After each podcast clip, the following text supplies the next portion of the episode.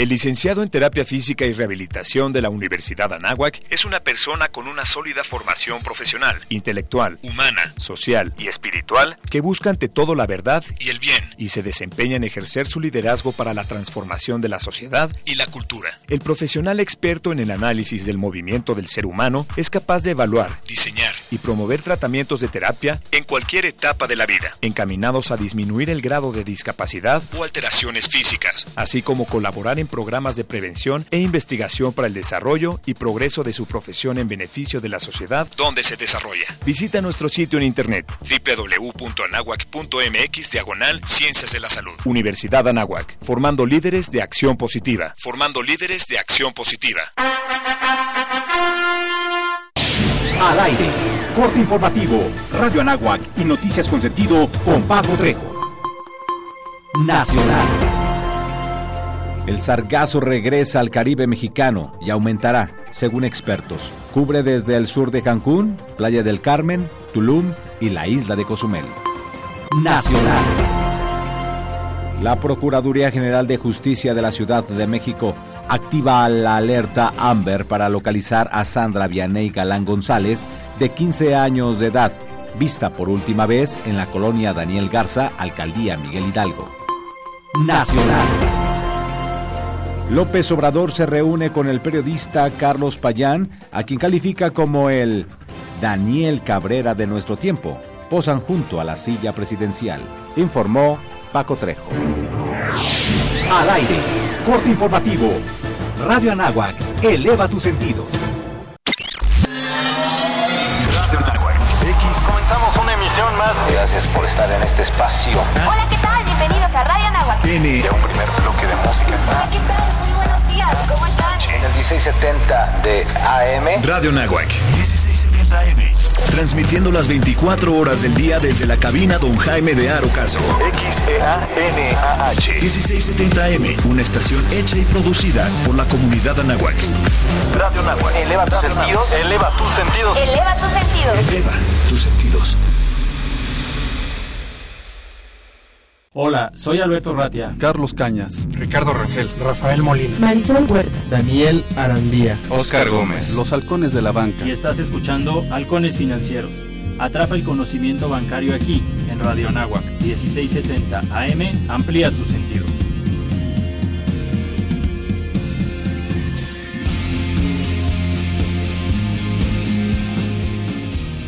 ¿Qué tal amigos de Halcones Financieros? Pues bienvenidos a su programa. Estamos transmitiendo aquí en vivo desde Radio Anáhuac del 1670 AM en la Universidad Anáhuac del Norte y tenemos invitadazos de lujo hoy esta fresca mañana de martes. Vamos a seguir con la ronda de la mesa de educación financiera, sobre todo muy interesante. Tenemos a nuestro invitado de lujo, a Luis, y obviamente tengo aquí a, a mi lado izquierdo a, a Alberto Ratia y estamos este, enlazando a Carlos Cañas desde el puerto de Veracruz. Albert, bienvenido. ¿Cómo están? Muy buenos días a todos. Carlos, ¿nos escuchas? Buenos días. Sí, buenos días, ¿cómo están? Aquí saludándolos desde el bello puerto de Veracruz. Un abrazote. Pues el día de hoy, como siempre, tenemos invitados de lujo. Nos acompaña nada más y nada menos que Luis Moyano. Él es el director de educación financiera de Actinver. Mi estimado Luis, ¿cómo estás? Buenos días. Muy buenos días, muchísimas gracias por la invitación. Bienvenido Luis y pues bueno, va- vamos a hablar un poquito, este, no- nos interesa mucho, ¿qué te parece si nos comentas del recto Actimber que estábamos hablando hace un momento y nos este, extendemos después? Sí, a lo mejor como este programa es más como tomarnos un cafecito entre cuates. Exactamente. Pues te preguntaríamos cómo surge la, la idea, porque nos comentabas que ya son varias generaciones. Bueno, no me quiero adelantar a lo que nos vas a platicar, pero te pasamos la palabra, mi estimado Estamos Luis. muy animados, como. Muchas gracias, qué amable. Sí, como veníamos platicando hace un momento, eh, este año va a ser la vigésimo primera edición, la onceava di- edición del reto. Ya habernos echado 10 años, pues ya es un ratote. Ya, ya 10. Nace eh, básicamente por la inquietud de, de Actinver, de los directivos, de, de- de la mesa de dirección del presidente sobre todo, Ok. de buscar atraer a las personas a la Bolsa Mexicana de Valores. Ok, Eh, en aquel entonces era Bolsa Mexicana de Valores, ahorita ya hay Bolsa y Viva. ok. ¿no? Hablemos, atraer a la gente a que compran e inviertan en acciones. Es un hecho que aquí en México nos falta educación financiera a todos los niveles. Y una parte muy importante de la formación de capital a nivel internacional es la inversión en acciones. Aquí en Ok. México la inversión en acciones, bueno, pasa, así que ni, ni, ni, ni De luz noche, ni ¿no? luz de la calle, no, no, no, bueno, Sí, en sí. la- realmente en la cantidad de personas que invierten en México se calcula ahorita que existen entre 150 mil y 180 mil contratos abiertos, Sí, es una cantidad que es ridículo. pequeñísima ridículo. con respecto a nuestra población y con respecto a otros países, ¿no? Hablemos de la población económicamente activa, porque Sí, si sí. le ponemos ciento veintitantos millones, a- incluyendo niños y... Todavía nos ver, deprimimos más. No, pero con ponerle tus buenos 80 millones de personas de población económicamente activa y tú traes apenas escasamente unas 150, 180 mil cuentas abiertas en una casa de bolsa que son las que compran y venden acciones, bueno, con eso ya te estoy diciendo de lágrima en el suelo. Sí, no, ni el En el 1%. Qué cosa. Entonces, ¿qué es lo que nosotros eh, tratamos de fomentar? Fomentamos que las personas conozcan cómo funciona el mercado financiero y desmitificarlo. Uno, no es una feria. No es para grandes matemáticos ni halcones financieros ni nada por el estilo. ¿eh? Es para gente muy normal. Todo el mundo tiene derecho a aprender a manejar su dinero, todo el mundo tiene derecho a aprender cómo hacer su patrimonio. Era lo que platicábamos la semana pasada después de, de, de que nos vimos, ¿no? Aquí en el radio. Este, a ver, ¿por qué solamente nos enseñan a los administradores, a los economistas, a los contadores, ¿por qué no nos enseñan el manejo del dinero? A ver, ¿por qué no se lo enseñan a un diseñador gráfico? A un médico. O a un médico, a un abogado, que les enseñe a un abogado lo que es una, una tasa de interés compuesta. Ya sé que les va a caer gordo. Bueno, pero todo el mundo tiene derecho a cómo manejar el dinero. Entonces nosotros nos acercamos a través del reto, que es un juego de habilidad por medio del cual el participante va a comprar y vender acciones en tiempo real. Ok. Acciones de de veras. Sí, sí. ¿No? El- a los precios de de veras, a como están ahí cotizando. En vivo. Nada más que con dinero virtual. Yo le voy a dar un millón de pesos virtuales para que con eso haga sus pininos. Ok. Y compra y vende sus acciones. ¿Qué acciones? Pues pode- podemos hablar de acciones mexicanas, ¿no? Como un Bimbo, como un Cemex, como un Alsea, ¿no? Bueno, pues aquí ten- nos- amablemente nos estamos tomando un café. Exacto. De los señores de Alsea, ¿no? De, de la sirenita, ¿no? Podemos hablar de acciones internacionales como Google, como Amazon, como Apple, y las pueden comprar. Pueden, pueden comprar inclusive oro y no precisamente en centenarios. Pueden comprar instrumentos financieros que equivalen al oro, a la Pueden plata, al invertir en petróleo, lo índices, que por sea. ejemplo, en índices de precios algo. Claro que sí, en trackers, ¿no? En, el. Smart Track, en el Nav Track, en, en el CETE Track, ¿no? Inclusive si quieren invertir en CETES, en vez de comprar un CETE, pueden invertir ahí. Pero es enseñarles a invertir con dinero virtual, pero con precios de de veras. Como para que le pierdan el miedo, ¿no? Ese tema de Ah, ahí de... Totalmente. Y este concurso dura eh, seis semanas. Ok. Durante esas seis semanas, cada semana se va premiando a los tres primeros lugares. Primero el que gane más dinero en, en dinero, luego el que gane más en porcentaje para darle chance a los que van abajo también, que no se sientan que, Sí, "Ay, sí. ya como voy abajo no gano nada. No, no, no. ¿Qué hacen? Se- ¿Es semanal? la- es semanal la la premiación y luego a las seis semanas viene el gran ganador que se lleva medio millón de pesos a la bolsa. Ok, Ese medio sí millón son- de ese sí son reales, Esos sí esos son no reales. son virtuales. Esos no son virtuales. Esos sí son de de veras, ¿eh? Menos, ahí son tan de de veras que no te doy el medio millón exacto. Te le mocho un cachito porque se lo tengo que pagar a Lolita. Ah, claro. Sí, ok. claro, sí, A- sí. Así de de veras. Libres de así de impuestos. de veras, ¿eh? Ok. El medio millón de pesos, tú, menos impuestos que hay que pagar a la, allá a, Hacienda. Hacienda. Hacienda. No, pero el resto es tuyo. Ok. Wow. Medio millón de pesos primer lugar, 250 de segundo lugar, ¿Cu- tercer ¿Cuándo lugar. inician, Luis? Cada Nosotros vamos a empezar la preinscripción Ok. la última semana de julio. La última semana de julio. Preinscripción para que puedan anotarlo. Para, ¿qué es la preinscripción? Bueno, pues les voy a dar un descuento por inscribirse rapidito. Ok. Las inscripciones oficialmente empiezan ya a precio regular la primera semana de agosto y termina la última semana de septiembre. Concurso de la primera de octubre a la segunda de noviembre. Ok. Seis semanitas y vamos. ¿Con qué los acompañamos? Que es lo, lo más importante, ¿no? Los acompañamos con toda la parte de educación financiera. Ok. Más de 24 cursos en línea que no los van a encontrar por fuera, solamente los van a encontrar adentro del reto. Eh, tenemos webinars, tenemos eh, conferencias. Aquí en la venimos pues, no menos de tres o cuatro veces. Sí, a están activos. Es como maratón, como Ironman de educación financiera, lo que ustedes se avientan por esas fechas. ¿no? Fíjate que ya le pusimos nombre. ok. Se llama La Jornada. La jornada. La jornada de educación financiera es la última semana de septiembre, que es la última de inscripciones del reto. Y ahí el año pasado nos aventamos, coordinamos 220 eventos presenciales en una semana. Sí, sí. Alrededor de 220 en una semana de educación financiera todos. Claro, tuvimos apoyo de gente aquí de la NAGUAC, tuvimos apoyo de otras instituciones, eh, de la misma bolsa y de muchísimas personas de Actinver que nos ayudaron porque pues, no podíamos estar en todos los lugares a la vez, ¿no? Pero eh, sí, sí, alcanzamos una barbaridad de gente, más o menos se calcula, hacia ojo buen cubero, que llegamos entre 25 mil y 30 mil personas en presenciales Wow. el año pasado. Sí, no, no, Sí, no. yo me, atre- me atrevería a decir, bueno, tú Muchísimas tienes gracias. los datos exactos, pero son ustedes el como que el mayor esfuerzo en México de educación bursátil, por definirlo de alguna manera, podríamos decir así. Hom- Hombre, me siento halagado.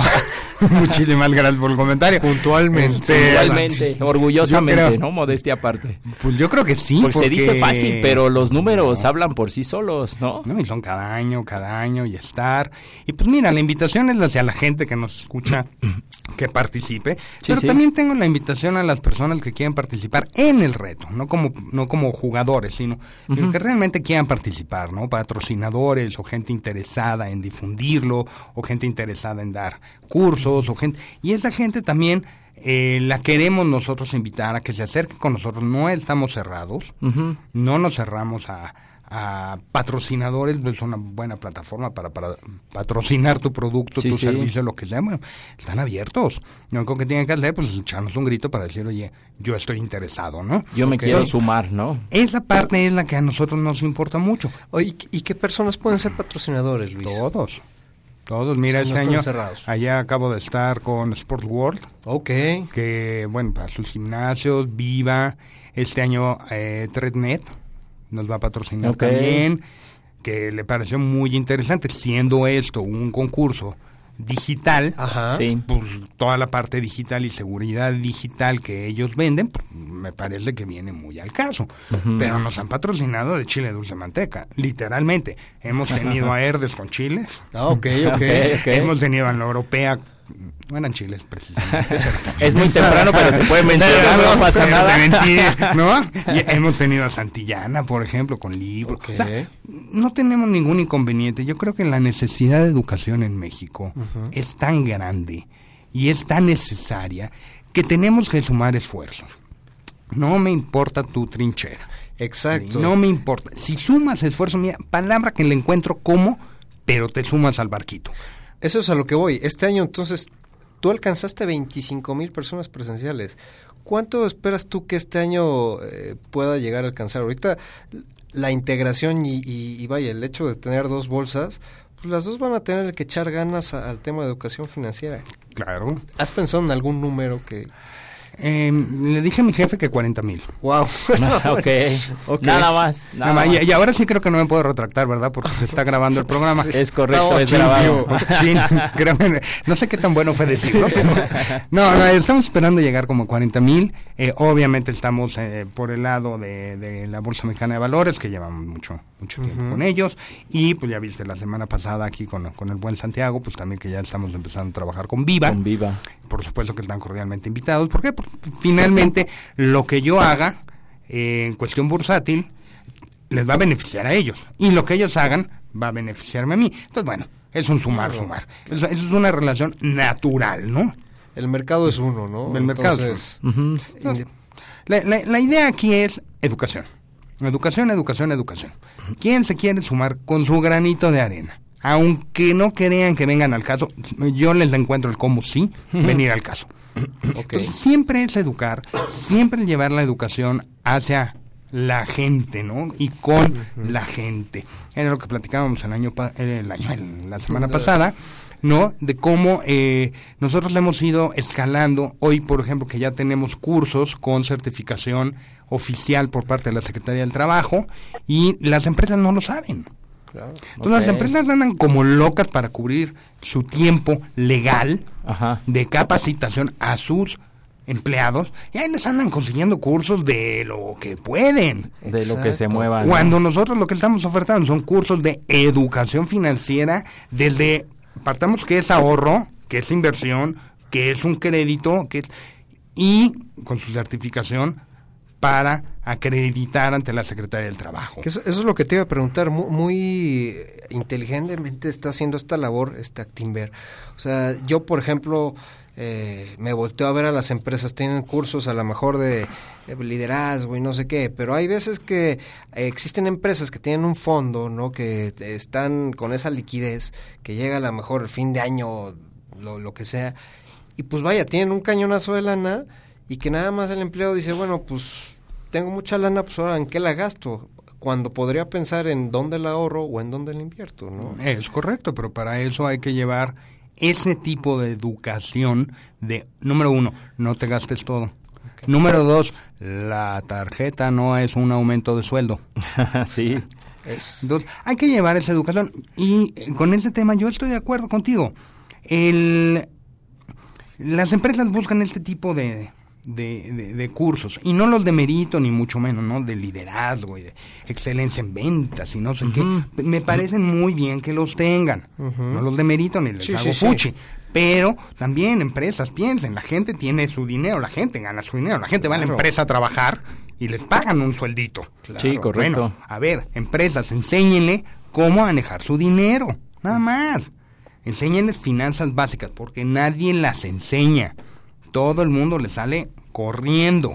Sí, qué triste. Debería de haber eh, dentro del programa de educación básica, yo diría, ¿no? Desde que los niños son niños, deberíamos de darles estas herramientas, ¿no? Para que después de grande tengan esa costumbre o esa cultura de inversión que en la práctica no lo, no lo ves. Y bueno, tú eres, eh, ¿cómo se llama? Un ejemplo vivo de eso. ¿Qué, ¿Qué, perfil o qué promedio es el que participa en el reto Actinver? ¿Sí son estudiantes chavitos o te encuentras de todo un poco? Son de 18 para arriba. Ok. Y sí, el 50% son estudiantes. Ah, qué bien. Y el otro 50% es público en general. Ahora, muy importante, y ayer me preguntaba, ¿no? Ayer me andaba preguntando en Sports este, eh, los que ganan, ¿quién gana? Le dije, mira, financieros ni uno. no. ni uno. Financieros no han ganado ni, nunca ninguno, ¿eh? Ok. Ninguno, Ahí se demuestra la democratización del tema. no, es, es, maravilloso porque no ganan. No ganan. Luis, vamos a ir a un corte comercial. Por regresamos supuesto. en un momento más. ¿Gustas compartirnos tus redes sociales? Si quieres, regresando el corte regresando, de una vez, cuando tú nos digas. Sí. Muy bien, eh, síganos en Halcones Financieros y en arroba halconesfin en Twitter. Eh, seguimos aquí en Radio Nahuac 1670 AM. Eleva tus sentidos. El tiempo es oro. Regresaremos con más conocimiento bancario aquí en tu programa Halcones Financieros. ¿Sabías que? Al cisne blanco de la tundra, que suele vivir en Norteamérica, se le llama también cisne silbador. Esto sucede porque cuando vuela, el ritmo del aleteo produce un sonido parecido al de un silbido. Radio Anáhuac, satisfaciendo tu curiosidad. Si estás en busca de una vida plena y constructiva, necesitas los consejos adecuados que te sirvan de guía para el compromiso social y familiar que tenemos como personas. Todo eso y mucho más lo podrás escuchar en Un Bocado para el Alma. Todos los martes de 9 a 10 de la mañana por Radio Nahuac 1670 AM. Eleva tus sentidos. Los siguientes contenidos no son responsabilidad de la Universidad de Anáhuac ni de esta estación. Nos han hecho creer que aquí solo hay chairos o fifís. Pero en México vamos más allá. Porque todos los días hay gente poniendo manos a la obra. Ganando batallas. Siendo la solución y no el problema. Saliendo adelante. Levantando la voz. Rescatando nuestra humanidad. Conservando nuestras voces. Ni chairos ni fifís. Somos mexicanos. El color de México es la suma de nuestras luchas. Movimiento Ciudadano.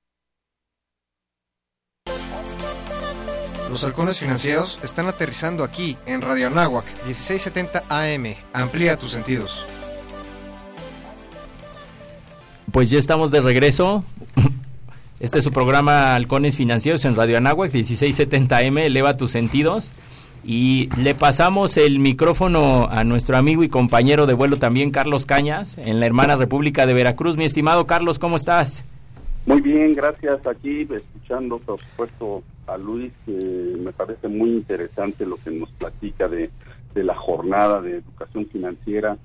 Eh, sin duda, sin precedente, porque no, no tenemos muchos, muchos emprendedores empresariales que se hayan eh, preocupado por realizar este tipo de proyectos.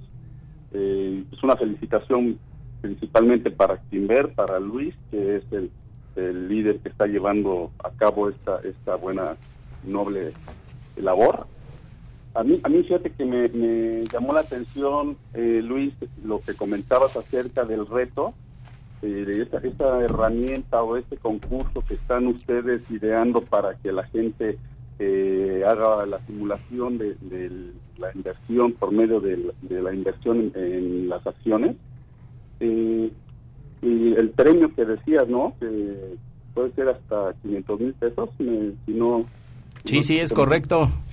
Oye, maravilloso. Y nada más me quedaba una, una duda, ¿cómo puede hacer el público que nos escucha o cualquier persona interesada, qué tiene que hacer para inscribirse o, o, en dónde, dónde se va a lanzar la convocatoria para que se puedan pues, registrar? Y, y otra preguntita, si existe alguna restricción, o sea, no sé, si un trader se pueda inscribir o, o cuáles serían las reglas de participación. El, la convocatoria oficialmente la estaremos lanzando la última semana de julio. Se pueden inscribir a través de la página del reto o a través de la página de cualquiera de nuestros patrocinadores.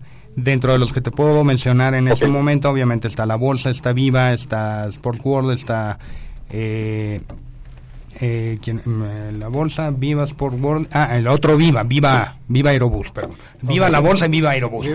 perdón, sí, sí, sí, los dos vivas. Este, y, ¿quién más tenemos? Infocel Economática.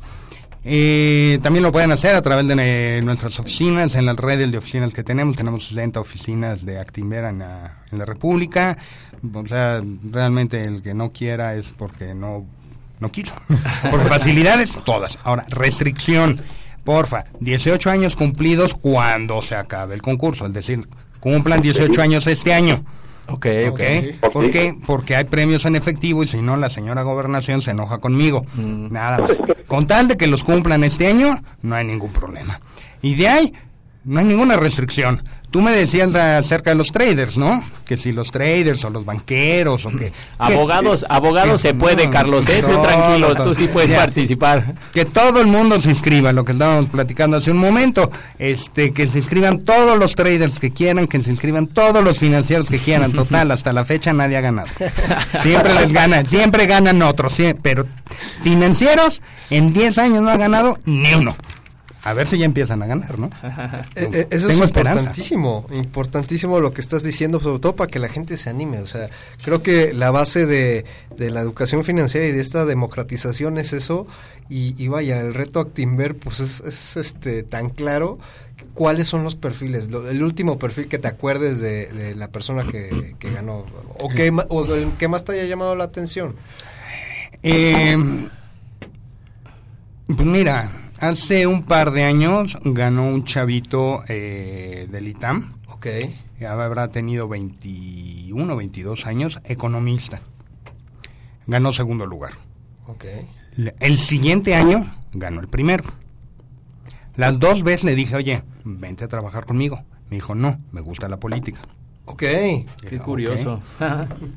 Era economista, sí, tenía formación, pero de financiero, nada, le gustaba la grilla. Ok. El ah, más joven que, ha ganado ha sido un ingeniero industrial de Hermosillo, eh, un chavito por allá de Monterrey, médico, también una vez ganó, y eh, la que te platicaba hace un momento, ¿no? Eh, una maestra, una persona ya mayor, maestra de matemáticas, de secundaria y cantante de jazz. ¿Qué tenía ella que ver con la bolsa? Mm, fuera de la que traía colgada en el hombro, nada. Wow. Nada. Y ganó. Ganó. Realmente los financieros, realmente lo- los analistas, los eh, los que estamos metidos en, en el día a El día. mercado no. No más, no más, no, no, no, no. Así a estar como- nuestros portafolios. no, no, no, yo ya no sé asesorarme con el médico. Yo confío en que no quedarán en último lugar, ¿no? Tal vez la Eh, probabilidad de que sean sí, el sí, primero sí. no ha sido, pero algo así, ¿no? creo que sean los últimos, La correcto. gran mayoría, fíjate, sí te puedo decir estadísticamente, la gran mayoría han sido hombres, también hemos tenido mujeres. Ok. Eh, pero sí, el- de, de 10, 6 hombres, 4 mujeres. Y eh, de 10, 6 han sido estudiantes y 4 han sido Profesionistas. ya ya. más, más grandecitos. Ok, Ok, perfecto. pero sí, sí han, eh, o sea, sí lo que tú dices es un ejercicio muy interesante para demostrar que la bolsa está al alcance de todos, que lo único que se tiene que saber son las reglas básicas de qué se trata y cómo funciona, y parar la oreja, leer el periódico y estar atento a la noticia. Ya con eso estás del otro lado. Ya con eso, y ahí está. Yo no lo digo, los hechos lo demuestran, por eso vamos por el onceavo reto este año, que yo espero que gane una mujer. Sí, sí. Pues digo, para balancear. Sí, ya, pues ya sí, van para muchos que- niños que ya ganaron, ¿no? Ahora, una niña. una niña. Oye, y pues ya estamos aquí ya con este Iván Estrada de Grupo Fimbel, que se nos eh, eh, estuvimos platicando con él la semana pasada, sobre todo la figura de advisors. ¿Ustedes cómo ven el reto Actimber, Iván? Hola, se me hace muy interesante esta parte que ningún financiero ha ganado el, reto Actinver. Eso puede ser que yo creo que los financieros nos estamos confiando de más en un reto como este. Nos pasa como el juego de la tortuga y el y el conejo. Pero creo que es un buen reto que podemos comenzar. Yo le comentaba la semana pasada a Luis que este año tengo pensado participar y, llegar a la... llevarme ese medio millón que dice. Y la verdad, es una buena iniciativa de inclusión financiera. También esto nos está ayudando a ver que no solo las finanzas son para financieros, como dice, hay médicos, hay maestras, hay ingenieros, y este es un buen inicio, un buen indicador.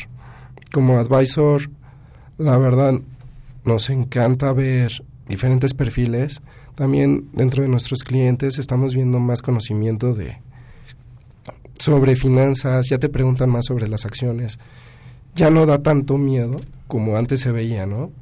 Creo que esta apertura, esta información que muchas personas estamos haciendo por concientizar, estamos llegando a, a más personas y llegan ya más con una idea de qué es una acción, qué es un capital, qué es un préstamo y qué son, pues ahora sí, todas las alternativas que hay. Ok. Uno para inversión y otro para financiamiento. Perfecto, Iván. Oigan, pues vamos a iniciar. ¿Qué les parece este eh, la parte de, de educación financiera, este pequeña mesa, este ejercicio de este de educación financiera, eh, sobre todo con algo muy muy importante. Creo que este nosotros ya lo estamos viendo desde la parte de inversionistas, los que tienen la lana. Pero hay eh, otra figura, la contraparte, que es la que necesita la lana, ¿no? Que necesita el financiamiento. Creo que también es importante, al final de cuentas, eh, el entender que cuando nos hacemos accionistas de alguna empresa es porque le estamos apostando y porque esta empresa, por muy grande que sea, pues necesita financiamiento, ¿no? Estamos en este caso hablando del financiamiento bursátil.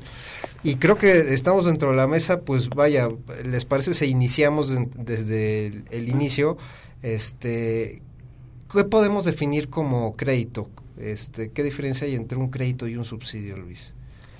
Mira, yo, le diría al público, el crédito es un préstamo el cual te obligas a devolver. El subsidio puede venir de diferentes formas. Puede venir desde un descuento, puede venir a, a una inyección directa al capital, eh, el cual no, no, tiene, no tiene evolución. Nosotros trabajamos con crédito, nosotros apoyamos a las empresas a crecer, apoyamos a las personas. Nosotros tenemos que entender el crédito y en su eh, entendimiento primario, no separarlo entre personas físicas y persona moral. Ok. Tenemos que entender el concepto de crédito como lo que es. Es un préstamo que tengo que devolver. Alguien me lo prestó y yo se lo voy a devolver a alguien. Y ese préstamo tiene un costo. Ya. Digo, salvo que sea tu mamá que te lo preste gratis. no, pero la tuya, la mía sí me cobra. Ese interés que se suma al crédito es la eh, es digamos el revolvente, el monto total de lo que tú vas a devolver. Porque mucha gente eh, y muchos errores que vemos en el cálculo del crédito es de que consideran solamente el principal, que les olvida que hay intereses y que luego a los intereses hay que ponerle IVA. Cuando estás pidiendo ese tipo de créditos, eh, sí es importante que tú consideres, uno, ¿para qué lo vas a aplicar? Y en ese punto me detengo. ¿En qué lo vas a aplicar? Es lo más importante y es la, y es la pregunta clave. Tú tienes que aplicar el crédito para crecer, tú tienes que aplicar el crédito para generar riqueza. El crédito no tiene que ser un lastre para ti. Si tú vas a pedir un crédito, por eso dije, no me importa si es persona física o moral. Si tú vas a ocupar un crédito para algo, para lo que sea, piensa que tienes que generar capital con ese crédito. Tienes que generar algo. Ya sea que te sirva para pagar ahorita una deuda de corto plazo, ¿por qué? Porque estás generando, por otro lado, estás produciendo por otro lado, o ya sea para generar un capital de mediano y largo plazo. Ya dependerá de los tipos y estructuras de cada crédito. Cosas que yo les digo, y el otro día lo, lo estaba comentando allá con un con el director financiero de la Conducef, ¿no? Que es maravilloso que la gente pide eh, que no le carguen a su tarjeta el día de hoy y difieren sus pagos a seis meses, ocho meses o diez meses, pues sí, nada más que el cereal se lo acabaron la primera semana y diez meses después lo siguen pagando. Me parece Oye, ridículo. está terrible, ¿no? Eh, y sin embargo lo hace la Sí, gente. sí, sí. O sea, yo, yo, yo cuando empecé a ver que en, en los eh, centros comerciales la, la parte de la canasta básica la podías diferir, decía, bueno, pues es que no, no existe, no, no tenemos esa educación, algo que ya se consumió. Y lo sigues pagando. Y lo seguimos pagando. y lo pagas seis meses después. Se me hace espantoso. Entonces, tu crédito que tú pidas tiene que, tienes que pensarlo para producir algo. Vamos a hablar una producción ya sea física o de servicios o de lo que sea, pero tienes que producir algo. Si lo vas a hacer a manera personal, está bien, pero ¿qué beneficio te da? Oye, yo uso el crédito, sí, yo lo uso mucho. ¿Por qué? Para no traer el efectivo. Pero ¿hasta qué momento? Hasta el momento que se me corta la tarjeta y lo pago todo. Porque ahí tengo el efectivo. Sí, Entonces, correcto. para eso lo estoy usando. Me- ¿Lo estoy usando para crecer? ¿Para hacer algo más? No, en este momento no tengo un crédito de coche ni un crédito de casa.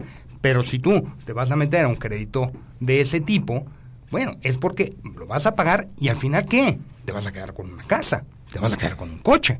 En el caso de una empresa, oye, tomo el crédito. ¿Para qué? Para comprarme máquina, que la máquina a su vez me va a producir más producto de lo que yo haga y entonces voy a tener mejores ingresos. Ah, bueno, tu crédito es correcto. Oye, voy a tener un crédito para pagar la nómina. Híjole. Pero eso significa que no estás produciendo lo suficiente y tampoco vas a producir para pagar el crédito mañana. Sí, claro. Entonces, hay que sentarnos realmente a hacer el ejercicio de que si yo meto el crédito, ¿qué me lo va a pagar? Tiene que producir algo. Claro. Y es la producción me la tiene que pagar.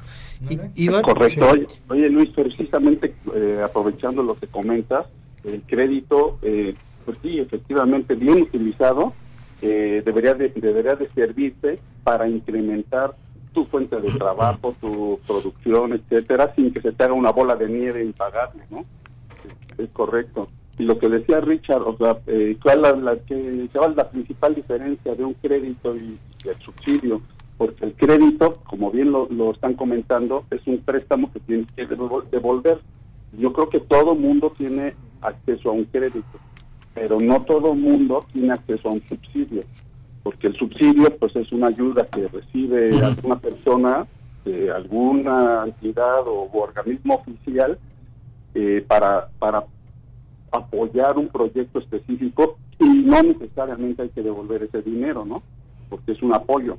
Entonces, sí, sí, sí, sí es muy interesante que, que aprendamos a, a aplicar el, el, el, el crédito de una forma que te haga crecer tu, tu negocio o que te ayude a financiarte temporalmente un- unos satisfactores pero que no lo no no lo no lo no lo tomes en cuenta como bien decía Luis hace rato como como un aumento de sueldo verdad Sí, la tarjeta de crédito no es un aumento de sueldo. Una extensión ahí de, del salario.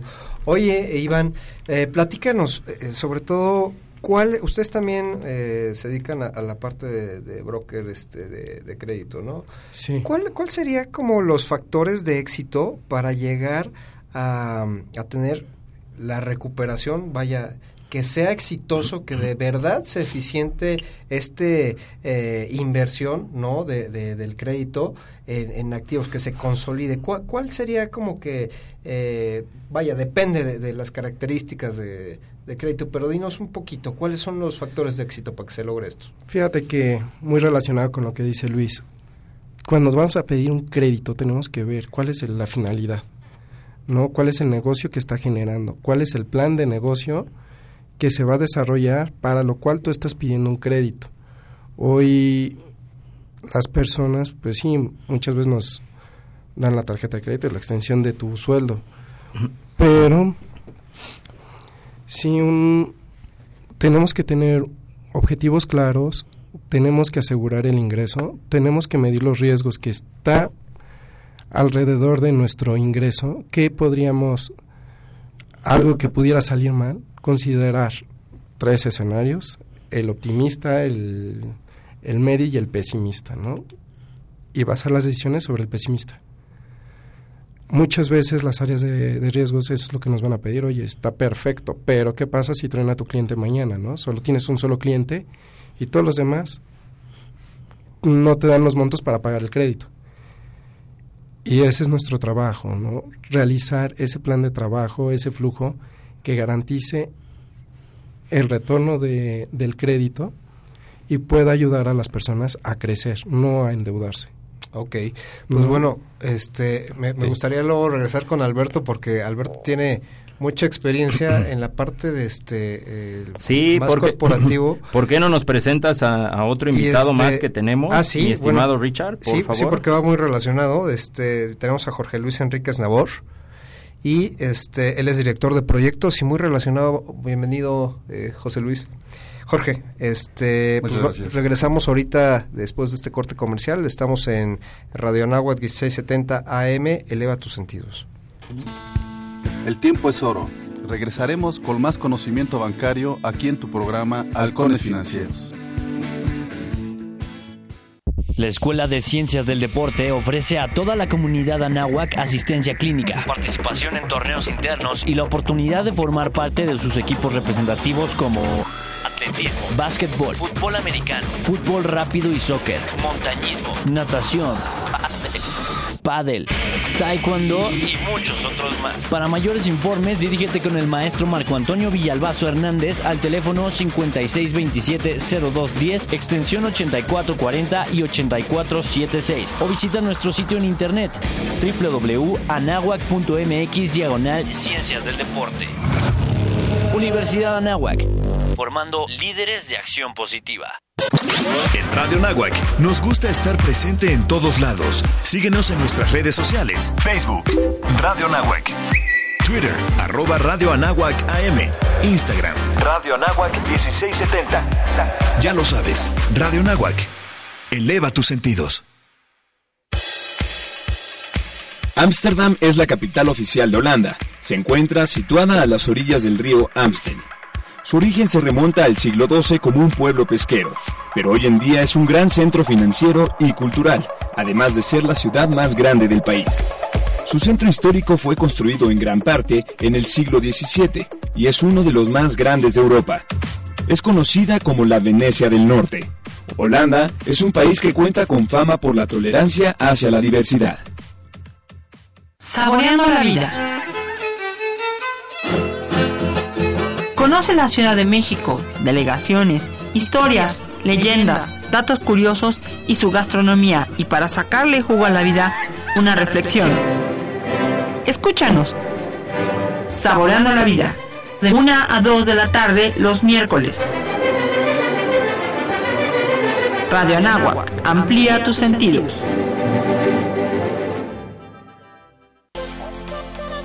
Los halcones financieros están aterrizando aquí en Radio Anáhuac 1670 AM. Amplía tus sentidos. ¿Qué tal amigos? Pues regresamos después de un corte comercial, estamos hablando sobre el fondeo, pero tenemos antes este a nuestro a nuestro amigo Alberto eh, Maya de la Bolsa Mexicana de Valores, eh, que nos tiene una noticia para estos jueves de bolsa. ¿Qué, qué tal Alberto? ¿Cómo estamos? ¿Qué tal? Muy buenos días a todos. Gusto en saludarlos y agradecerles nuevamente el espacio. Y pues sí, efectivamente, como comentas, este jueves tenemos nuestros ya eh, conocidísimos jueves de bolsa a partir de las 6 de la tarde. En esta ocasión, la verdad es que el tema viene muy, muy acorde, con un buen timing que es entorno económico en México, y para ello, pues con todo un experto en la materia que es Carlos Serrano, economista en jefe de Deuda Bancomer, donde va a estar compartiendo justamente con el público en general, pero sobre todo con los universitarios, de cómo estamos viendo eh, la parte de la perspectiva económica para este año, para México, para la economía, para la parte global. Entonces, a partir de este jueves 6, en jueves 9 de mayo a las 6 de la tarde, aquí en el auditorio de la Bolsa Mexicana de Valores, vamos a tener a nuestros jueves de bolsa con Carlos Serrano, economista y jefe de, de Viva Bancomer. Eh, ¿Cómo pueden accesar? Bueno, a través de nuestras redes sociales de la bolsa, a través de Facebook, que es Bolsa Mexicana de Valores, Twitter, arroba eh, Mercados, luego tenemos el LinkedIn, Bolsa Mexicana de Valores, y a través de un, eh, un registro muy fácil, el cual no tiene ningún costo, es completamente gratuito, pues bueno, van a poder... Eh, ingresar y escuchar a Carlos justamente en este entorno económico en México y cómo lo están visualizando allá nuestros amigos de Bancomer. Y además, pues hacerles la invitación también, hoy tenemos eh, eh, Informando al Mercado, como saben, pues Informando al Mercado también ya es uno de nuestros eventos que se ha posicionado dentro del, dentro del medio, justamente para que las empresas eh, expongan sus resultados financieros y operativos. en esta ocasión, el primer trimestre, nos va a estar acompañando UNIFIN, BAFAR, eh, y Grupo Carso. Esto es a partir de las 5 de la tarde, igual aquí en el auditorio de la Bolsa Mexicana de Valores y la verdad es que el, acceso es muy es muy fácil, solamente tienen que confirmar su existencia a un correo electrónico que es srodea@grupobmb.com.mx y también el público en general va a poder tener acceso y va a poder conocer eh, los resultados financieros de estas cuatro emisoras que cotizan en la Bolsa Mexicana de Valores. Perfecto, Alberto, súper importante, y sobre todo ahorita que estamos tratando el tema de eh, educación financiera y de inversiones, pues es importantísimo que la gente que tiene su guardadito ahí, que está invirtiendo, pues creo que, eh, eh, vaya, cada sesión de Informando a la Bolsa está presente, pues del mismo CFO o los directivos que, que se encargan de la administración de los negocios. ¿Es cierto, Alberto? Efectivamente, como bien lo comentas, la verdad es que estos son dos eventos muy interesantes. Por un lado vamos a tener la parte del entorno económico que es muy eh, eh, esencial justamente para la toma de decisiones y que mejor que de la voz de Carlos de Bancomer y por el otro lado pues va a ver justamente eh, cómo vinieron los, reportes en este primer trimestre de estas cuatro emisoras que también nos va a permitir como parte del portafolio de los portafolios que cada uno de nosotros tenga pues ver qué tanto eh, cómo, cómo reportaron cómo fueron cómo fueron sus números y a partir de ahí hacer pues justamente nuestro plan de inversiones, ¿no? Y, vaya, que sea un ejercicio sobre todo para, previo al reto Actimber, para los que no están acostumbrados, pues que se vayan acostumbrando ahí y vayan analizando los números, los datos esenciales para ver si invierten o no invierten en, las emisoras y, pues vaya, que le pierdan el miedo. Entonces, eh, hoy a partir de las 5 de la tarde informando la bolsa y el jueves... Exactamente hoy a las 5 de la tarde en Informando al Mercado y el día jueves a las 6 de la tarde en el jueves de bolsa con la parte del entorno económico en México. La verdad es que en la bolsa de siempre hemos estado muy eh, enfocados eh, y de la mano de, de nuestros eh, aliados y de ir de la mano con todo el mercado, justamente para impulsar la parte de la educación financiera y que más que con estos dos eventos que ya se han posicionado como un referente dentro de la industria. Perfecto, Alberto. Pues muchísimas gracias. Recuérdenlo hoy a partir de las 5 de la tarde informando el mercado y el día jueves. tus redes sociales, por último, Alberto. Claro que sí. las redes sociales eh, en Facebook, en Bolsa Mexicana de Valores, eh, Twitter arroba BMB Mercados, en LinkedIn Bolsa Mexicana Valores, en, en, Instagram Bolsa Mexicana y en nuestro canal de YouTube que está ahí pueden también tener acceso a todo el contenido de los jueves de bolsa, todas las ponencias completas, todos los videos, los streaming, entonces también a través de, eh, de YouTube que es Grupo BMB y evidentemente también a través de nuestro blog que es Hablemos de Bolsa con temas eh, muy eh, muy básicos desde las noticias, la educación financiera, los casos de éxito, mercados sustentables y e inversión y financiamiento y también una, una parte de análisis que es muy importante también. Perfecto, Alberto. Pues ya saben también la parte de sustentabilidad que es muchísimo importante aquí en el tema financiero y que está en boga. Muchísimas gracias, Alberto. Te esperamos nuevamente dentro de 15 días, ¿vale? Por supuesto, con todo gusto nos escuchamos nuevamente. Un fuerte abrazo y allá nos vemos en la tardecita. Un abrazo, que tengan todos buen día. Gracias, Alberto. Buen día, gracias. Bueno, pues estábamos platicando ahorita eh, con esto de los resultados. Creo que es muy importante. Estábamos platicando de cómo obtenemos fondeo. Y vaya, Jorge Luis, tú, este, tú, eres especialista en desarrollo de proyectos. Este plan de negocio que es a veces muy necesario para, para obtener ese recurso, ese crédito, ¿no? Y que lo, lo, que comentaba este tanto Luis que se garantice esa eh, esa recuperación de lo que yo estoy prestando que tenga mi premio yo como este eh, como inversionista si lo quiero ver así desde este punto eh, y sobre todo la parte de, de, de éxito ¿Qué, qué tan representativo y cómo podría este eh, entenderlo en nuestro público este proyecto, este ese eh, ese plan de negocio, cómo lo podríamos dividir. Bueno, antes que nada quisiera agradecerles la invitación.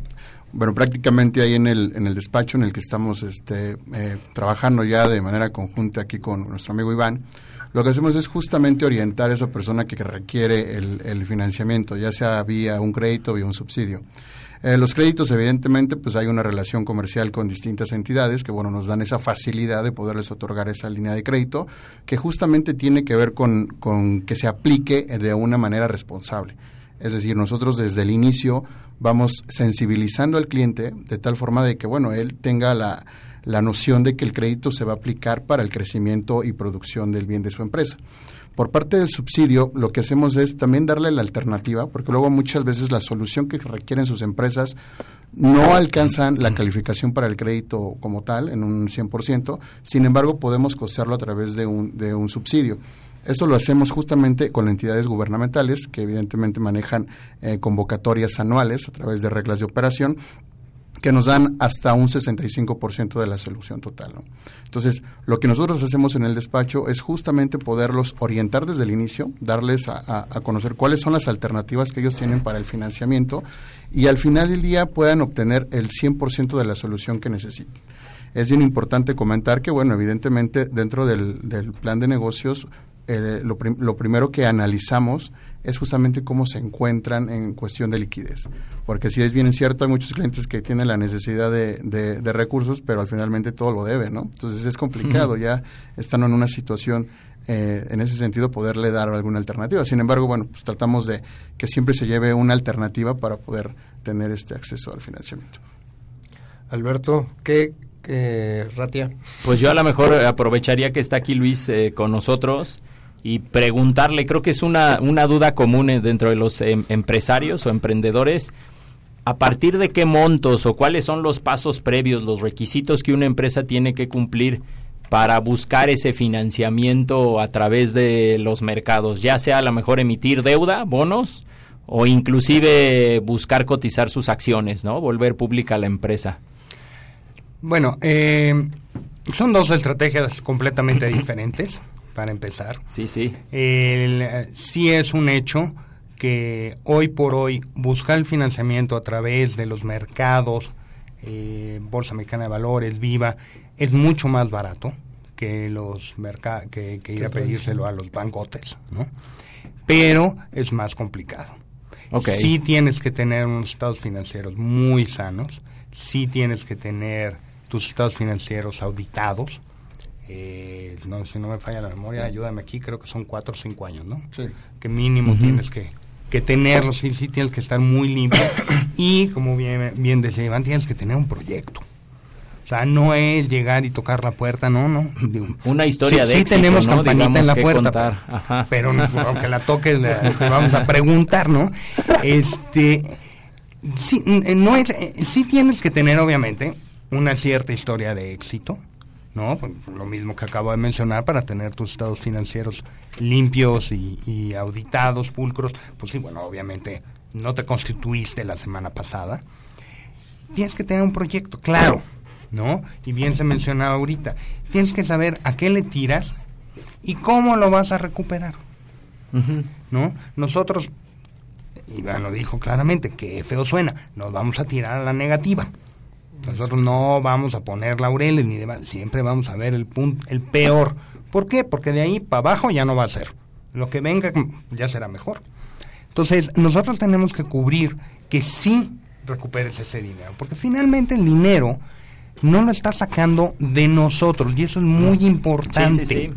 Es una diferencia que hay que manejar entre lo que es el crédito típico bancario y el crédito bursátil. El bancario te lo va a prestar el banco y tu responsabilidad de devolver el dinero es con el banco. El crédito bursátil, las instituciones bursátiles, o sea, casas de bolsa, lo único que hacemos es fungir como intermediario. ¿Quién te va a prestar el dinero? El público que invierta. Va a Sí, haber sí. una cantidad de personas, físicas, morales, que van a comprar tu deuda y te van a prestar el dinero. Esa es la parte importantísima y esa es la diferencia. Entonces tú no le debes al banco, tú le debes al público. Entonces nosotros como casa de bolsa pues tenemos que fijarnos muy, muy seriamente en que el préstamo que se haga pues se devuelva. Junto con nosotros también, eh, si quieres en otro momento, podemos platicar ampliamente, podemos invitar inclusive a algunas personas, de las calificadoras de riesgo, ¿no? Que ellos son quienes se dedican precisamente a calificar el riesgo de cada una de las empresas que están emitiendo estos papeles bursátiles, estos documentos bursátiles hacia el público. ¿Por qué? Si yo quisiera meterme a una empresa, llámese como se llama, para ver si invierto en ella, porque me va a dar un, algún papel bursátil, un bono, un pagaré, un lo que sea, sería un cohete. Y sí, necesitaría yo tener conocimientos contables, fiscales, financieros de buen nivel, pues para entender los estados de resultados. Sí, sí. Ahora, si en vez de una yo tuviera la opción de invertir en cinco, pues ya me llevé toda la semana. Si en vez de cinco fueran 15, pues a ver, perdón, nunca voy a invertir, me la voy a pasar todo el santo día metido en números. Para eso nos ayudan las calificadoras de valores. Ellos hacen la chamba y ellos ya me dan un resultado. Y ese resultado me puede decir qué tan riesgoso es el papel, en qué sentido. Nos va a dar una calificación que nos diga, si tú inviertes en esto, la probabilidad, porque obviamente nada es... nada está por- cumplimiento es cumplimiento. La probabilidad es, ¿por qué? Pues porque tiene una liquidez alta en sus resultados, porque sí tiene cómo pagar. O por, entonces nos va a decir si es un triple A, un doble A, un B, y luego nos va a decir más o menos a qué plazo, ¿no? Nos dice, oye, un B5, un B7. Entonces, esa combinación nos va a decir, ¿no? Si está muy líquida, se va a hacer un, se va a ir al 1. Si está no tan líquida, se va a ir al 7. Y si sus estados de resultados son sólidos, se va a ir al A o se va a ir al C. Ok. ¿no? Que Pero eso es tan transparente una evaluación. Totalmente. etcétera. Es transparente y viene junto con el papel. Y es una manera en la que yo, como inversionista, sé a dónde meterme. Del lado de la persona que está pidiendo el crédito, que le conviene, pues estar mejor posicionada en su calificación, porque entre más alta tenga la calificación, menor va a ser el interés que va a pagar. Eh, Eso es importantísimo, la parte del precio y sobre todo, eh, ahorita que, que con tu experiencia, Jorge Luis, eh, estamos hablando de gobierno y muchas veces las empresas están muy acostumbradas y ahorita es lo que están este, pues renuentes de que no hay presupuesto. ¿Podemos decir que, que el gobierno este, presta a, menores tasas o cómo podríamos clasificar ese tipo de este de, dinero que, donde juega parte el gobierno Sí, justamente el tema de la, de la banca de gobierno, que es la banca de desarrollo que también da financiamiento a este tipo de, de- de emprendedores, por así comentarlo, Evidentemente, pues el costo del interés o del valor final es menor. Es decir, si hay tasas que te manejan, evidentemente, competitivas eh, referente al tema de, de instituciones bancarias. Entonces, bueno, ahí es una alternativa adicional que, bueno, tienen este, los emprendedores para buscar algún tipo de financiamiento. Obviamente estas bancas no te prestan de manera directa. O sea, no ves a la banca de desarrollo dándote un crédito. Exactamente, o sea, lo hacen a través de las de instituciones. Entonces, sí es importante que eh, las personas conozcan, evidentemente, cuáles son las alternativas que tienen de financiamiento y en función de sus necesidades poder solicitarlo, ¿no? Entonces creo que, que, que la, que el problema real aquí es de que, bueno, a veces la- las, las empresas, en este caso las que están pequeñas, ya justamente a dar el paso hacia una mediana, pues es la parte que tienen que ocupar de la información, ¿no? Saber hacia dónde pueden dirigir sus esfuerzos para, pues, fortalecer, en este caso, su capacidad productiva y que, pues, generen capital. Ok. Iván, ¿qué, ¿cuál sería la jerarquía de, de evolución de, de un crédito? O sea, es decir, eh, yo soy una persona física y de qué forma tendría que estar escalando hasta llegar a lo mejor a un financiamiento eh, bursátil que sería el más barato, pero entiendo que es el más complicado. Pues, bueno, lo que siempre he dicho a mis socios es los estados financieros. Los estados financieros para nosotros es la radiografía de la mm, de la empresa. En, nos va a indicar qué tan sano, qué tan bueno, qué tan malo está una empresa. Lo mismo como persona física. Si tú mantienes todas tus deudas abajo de tus ingresos, es más fácil que vayas evolucionando a un mejor crédito que este se te pueda facilitar y corras mejores tasas. La tasa va a funcionar al riesgo que representan las personas. Entonces, ya cuando eres una empresa, eres ordenado, llevas una disciplina, llevas un consejo de administración, en ese momento puedes calificar para entrar a un terreno bursátil. Todo esto se lleva con orden, disciplina y unos estados financieros sanos. Muchas veces nos hemos topado que hay ingeniería fiscal. Okay. Entonces ese es un dolor de cabeza para nosotros como asesores. Eso- y yo eso creo es que para los ese- bancos también. ese- ese término yo Para que, todos, que es ¿no? cuestionable aquí una vez a la ingeniería es fiscal. pero- Algo que muy... la verdad no nos gusta a nosotros. Cuando lo llegamos a detectar, la verdad no nos gusta trabajar con ese tipo de empresas. Pero es casi el 90% de las empresas que llegamos a ver ese tipo de movimientos que más que beneficiarlos, llegan a perjudicarlos porque disminuye su... Pues ahora su sí, credibilidad. Perfecto. Pues bueno, conclusiones, este Luis, el financiamiento lo puede acceder cualquier persona, cualquier tipo de persona. Sí. Sí, el financiamiento, el crédito lo puede acceder cualquier persona física, cualquier persona moral. Pero, como conclusión, yo te digo, el crédito es bueno si lo puedes pagar. Ok. Si no, es muy malo. El crédito es para que crezcas, para que te hagas más grande, para que desarrolles.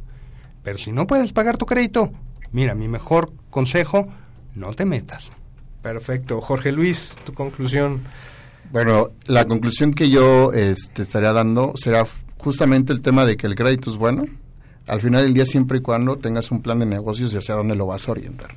Perfecto. Evidentemente este plan de negocios te va a dar la, la- la factibilidad de que si tienes la capacidad para poder tener el, el- el repago, ¿no?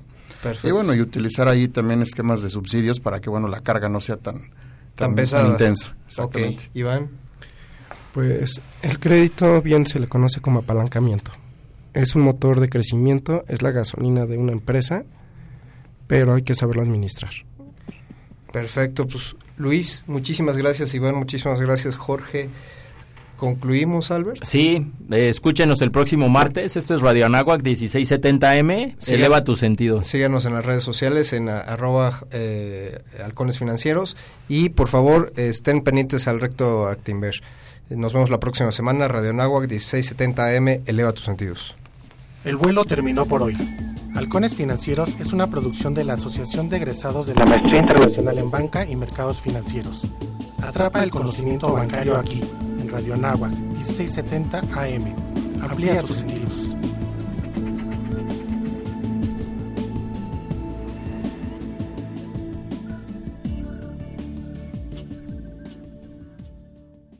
Abrir tu consultorio dental a las 9 en punto.